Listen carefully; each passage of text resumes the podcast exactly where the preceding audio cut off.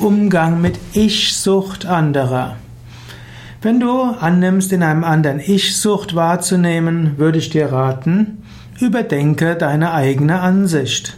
Kein Mensch ist wirklich ich-süchtig in dem Sinne wie eine Sucht, dass er immer mehr von sich selbst haben will.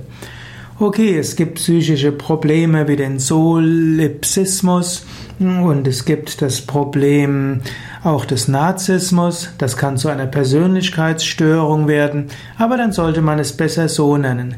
Ich-Sucht ist ja mehr etwas, wie man den anderen, ja, könnte sagen, wie man den anderen beurteilt, verurteilt vor allen Dingen. Es gibt Menschen, die tatsächlich mehr für sich rausschlagen wollen als andere. Man kann sie als egoistisch bezeichnen, man kann sie als ich-süchtig bezeichnen.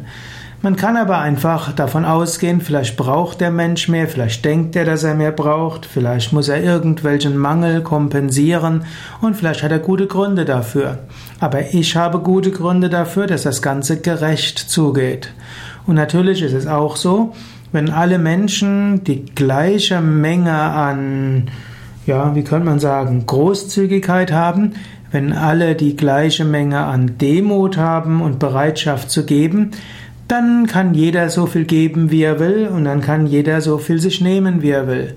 Wenn aber unterschiedliche Menschen das unterschiedlich sehen, die einen sind großzügiger, die anderen sind geiziger, der eine holt mehr für sich, der andere ist bereit, mehr für die Gemeinschaft zu geben, dann braucht es letztlich Regeln.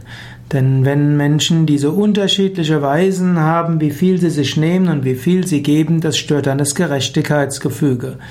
Wenn du also das Gefühl hast, dass in einer bestimmten Gruppe Einzelne sehr ich-süchtig sind, dann geh nicht davon aus, dass sie tatsächlich ich-süchtig sind, sondern dass es dort unterschiedliche Vorstellungen gibt, wie viel man gibt und wie viel man nimmt.